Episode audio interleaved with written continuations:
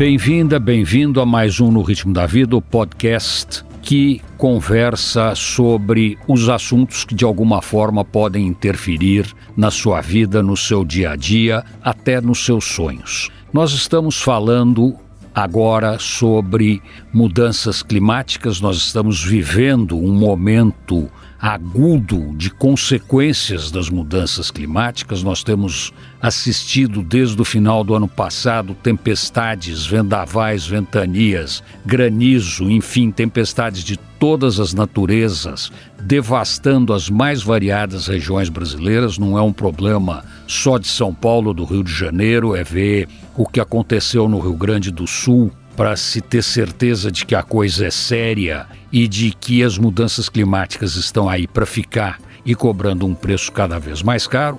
Por isso, nós continuamos conversando com o secretário especial para mudanças climáticas do município de São Paulo, meu querido amigo José Renato Nalini, e no programa nós vamos abordar um pouco quais são as ações que a prefeitura tem, porque eu sei que a prefeitura tem uma série de ações muito pouco conhecidas, muito, pouca, muito pouco divulgadas a respeito do tema. E eu pediria ao Naline que falasse um pouco delas, para mostrar que a cidade não está passiva, a cidade não está inerte, mas a cidade precisa da ajuda de toda a população. Cada um de nós é responsável por um pouco do que está acontecendo, do bom e do ruim. E se nós somarmos esforços, nós podemos melhorar o bom e diminuir o ruim. Na linha, a palavra é sua. Muito obrigado, Nico. É muito importante que os seus ouvintes, né, os que participam do seu podcast, que é um, um case muito exitoso,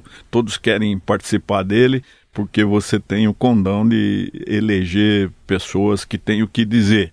Né? Então, ressalvada a minha presença, que é fruto da sua generosidade, o podcast é um sucesso. Mas a Secretaria Executiva de Mudanças Climáticas da Prefeitura, ela foi criada pelo prefeito Bruno Covas e o prefeito Ricardo Nunes, que assumiu em virtude da morte precoce do Bruno Covas, ele é um entusiasta, ele já gostava de, das questões ambientais, porque ele é radicado no sul de São Paulo, que é onde nós temos ainda o maior fragmento de Mata Atlântica, né?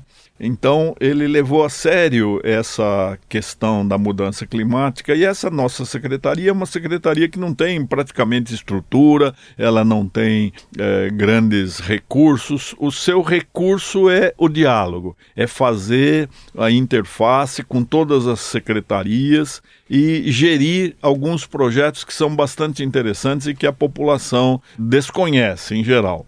Por exemplo, o Plano Preventivo de Chuvas de Verão, PCV. É um plano que começa a trabalhar ativamente em agosto, setembro, já prevendo as chuvas de verão, que não são uma ocorrência excepcional, anômala. Todo verão nós temos chuva, a, a despeito da, da, precipitação pluviométrica ser muito mais aguda nos tempos de, de El Ninho e com outras influências causadas pelo aquecimento global.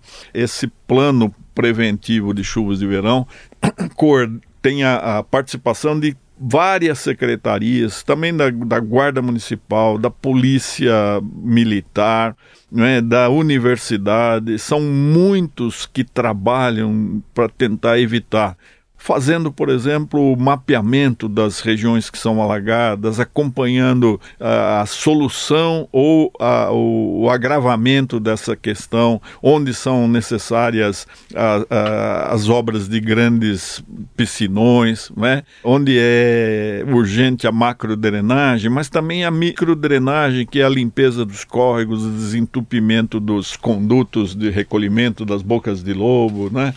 É um grande projeto, um grande trabalho diuturno, as pessoas quase não sabem. Né? Nós temos, por exemplo, controle dos chamados. Quantos são os chamados quando acontecem esses, essas precipitações? Nas últimas tempestades, nós tivemos, por exemplo, cerca de 4 mil chamados por dia com a queda de praticamente mil árvores. Não é? Então, é, é, é muito interessante a gente verificar de onde saem. Por exemplo, Vila Mariana foi a campeã dos chamados, porque o, há uma comunidade muito atenta, né? aqueles grupos, os chamados CADES, que funcionam com conselhos da cidadania são bastante proativos e eles estão atentos. Isso é importante que você, na sua região, também procure saber o que é o CADES e, e seja um, um integrante dele. Nós temos uma coisa importantíssima, Nico, que se chama OIDA, é a Operação Integrada em Defesa das Águas.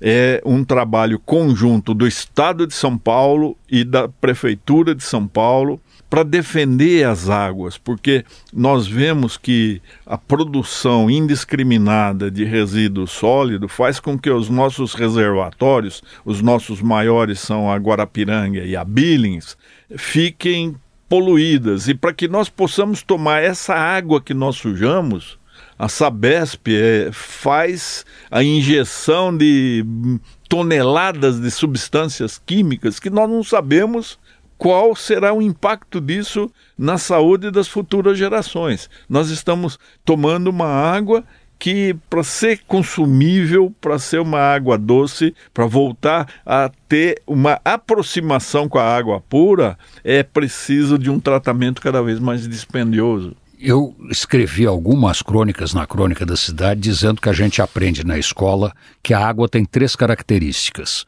ela não tem cheiro, ela não tem gosto e ela não tem cor. A água de São Paulo, curiosamente, é o oposto das três características. Ela tem cor, ela tem gosto e ela tem cheiro. E é consequência disso que você acabou de falar. Mas aí nós temos uma questão, Naline, que eu não sei como é que pode ser tratada, porque Primeira coisa que tem que ficar clara é que ninguém mora em área de risco por prazer ou por diversão. Você mora em área de risco porque você não tem outro lugar para morar, você não tem outro lugar para ir e você precisa se instalar de alguma forma em algum lugar.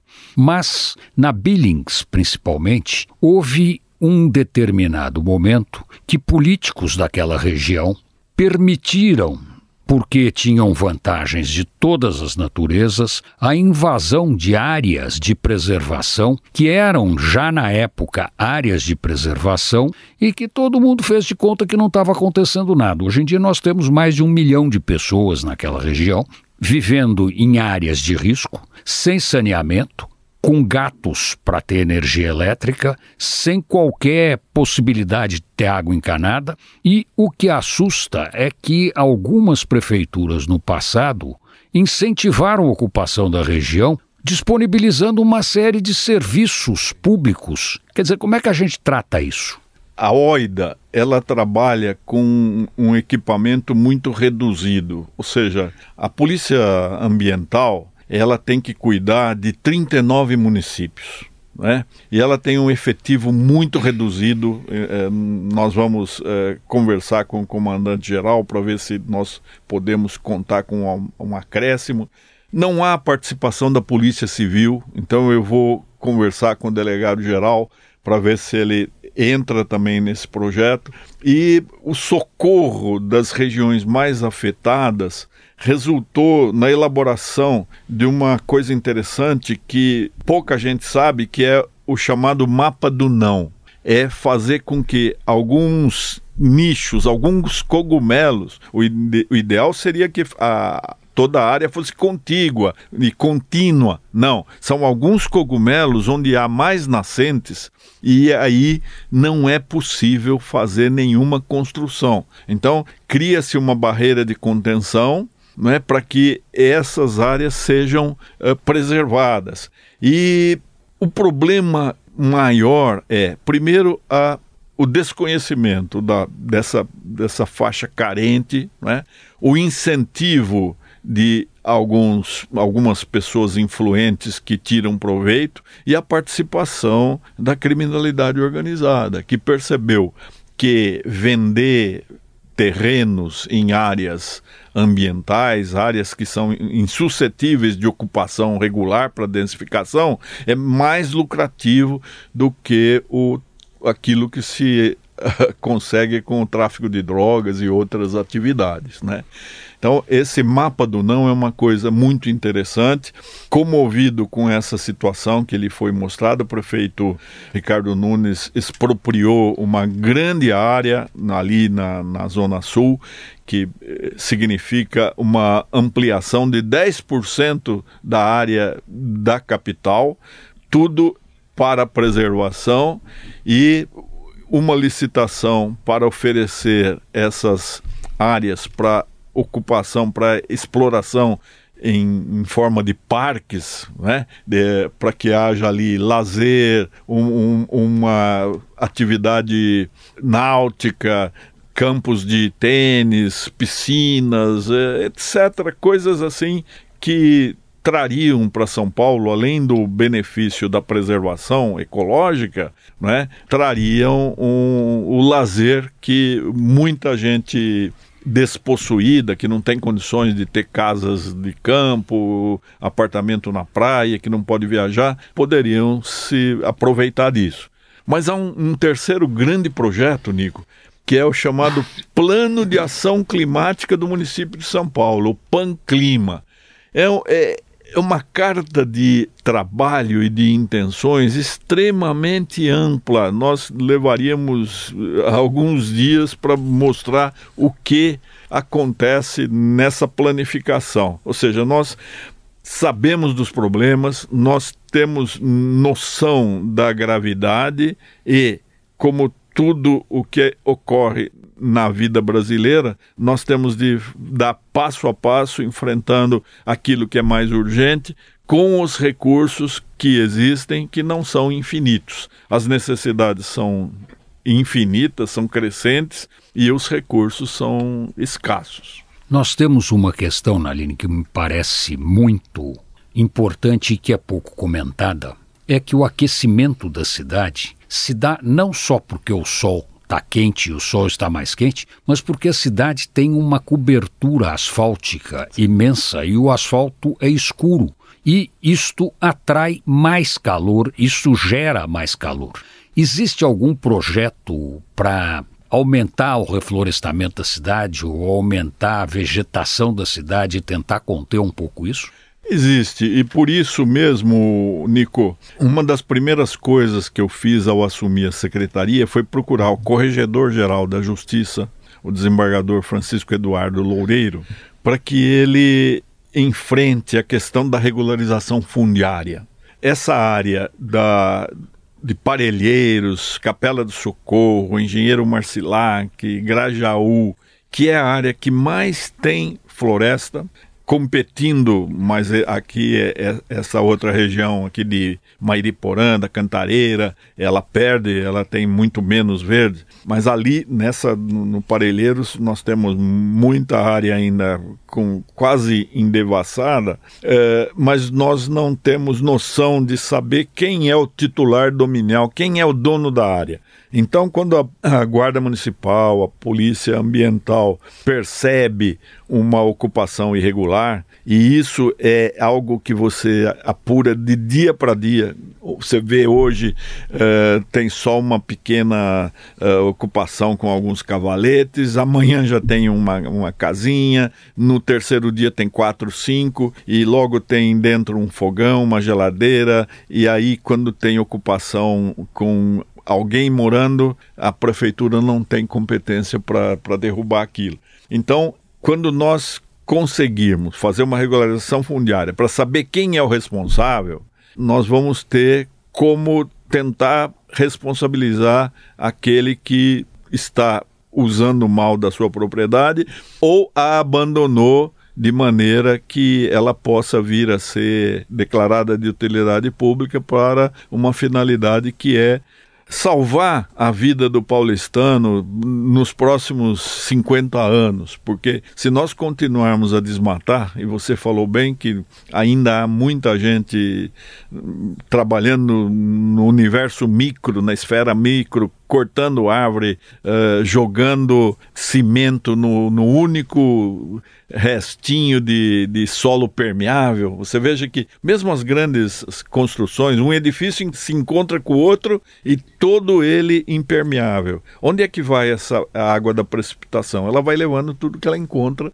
e ela vai matando pessoas, ela vai causando esses males que nós conhecemos. Então, há sim projetos, mas o importante, Nico, é que nós convençamos, principalmente os grandes empresários, os detentores de capital, que se utilizem dessas áreas que estão ainda cobertas para fazer a, a, recuperação daquelas que estão degradadas, para ampliar o verde. Todos vão ganhar, não é um, um investimento uh, inócuo, é um investimento que vai valorizar São Paulo como o, destino daqueles que quiserem vir para cá, né? E, e, melhorar a qualidade de vida de todos, gerando lucro para o empresário. Ninguém é inimigo do lucro. Eu gostaria de lembrar, não vou citar nomes para não ser injusto com outros que podem ter feito coisas tão boas quanto, mas um grande empresário de São Paulo doou o Parque do Carmo. Era uma fazenda dele. Quando ele morreu, ele deixou no testamento que aquilo era para reverter para a cidade e ser transformado num parque que virou o Parque do Carmo. E nós temos outras áreas da cidade que também foram fruto de doação de empresários. Então, não sei se a prefeitura não poderia, de alguma forma, fazer um programa no, nesse sentido.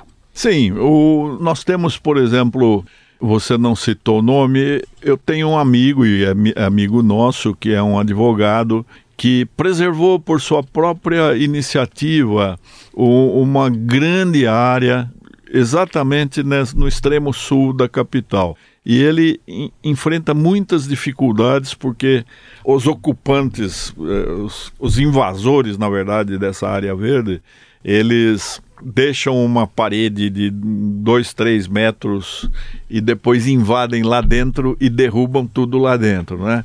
Então, eh, há muita gente que, que pode colaborar. Nós temos, eh, embora o Brasil não tenha essa tradição da, do mecenato, né?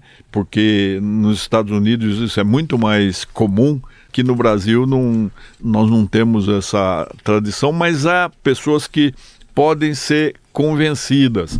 E o principal é que esse convencimento, Nico, venha antes do traumatismo, ou seja, antes que as coisas aconteçam e, e que nós não tenhamos mais condição nenhuma de fazer, né?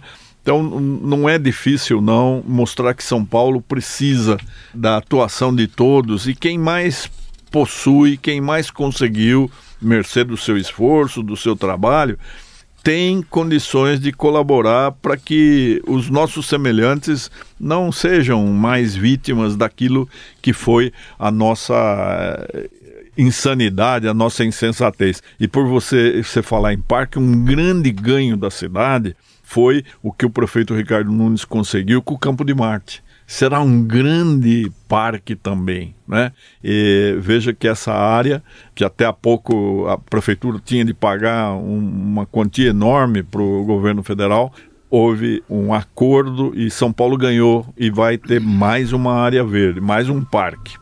Nós estamos chegando ao fim do No Ritmo da Vida de hoje. Eu quero chamar todos os nossos ouvintes para tomarem consciência desse problema, aprofundarem o seu conhecimento sobre esses problemas, porque sem meio ambiente saudável não há vida possível, ou há vida com a pior qualidade possível.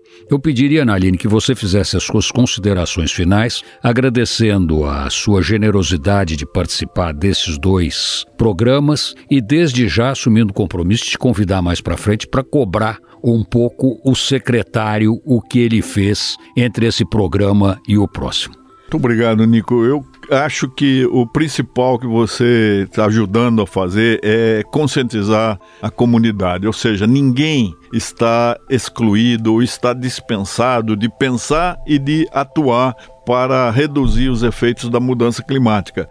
Há um capítulo imenso de pequenas atitudes que podem mudar esse panorama tão tétrico que se avizinha, não é? Que se nós não fizermos nada.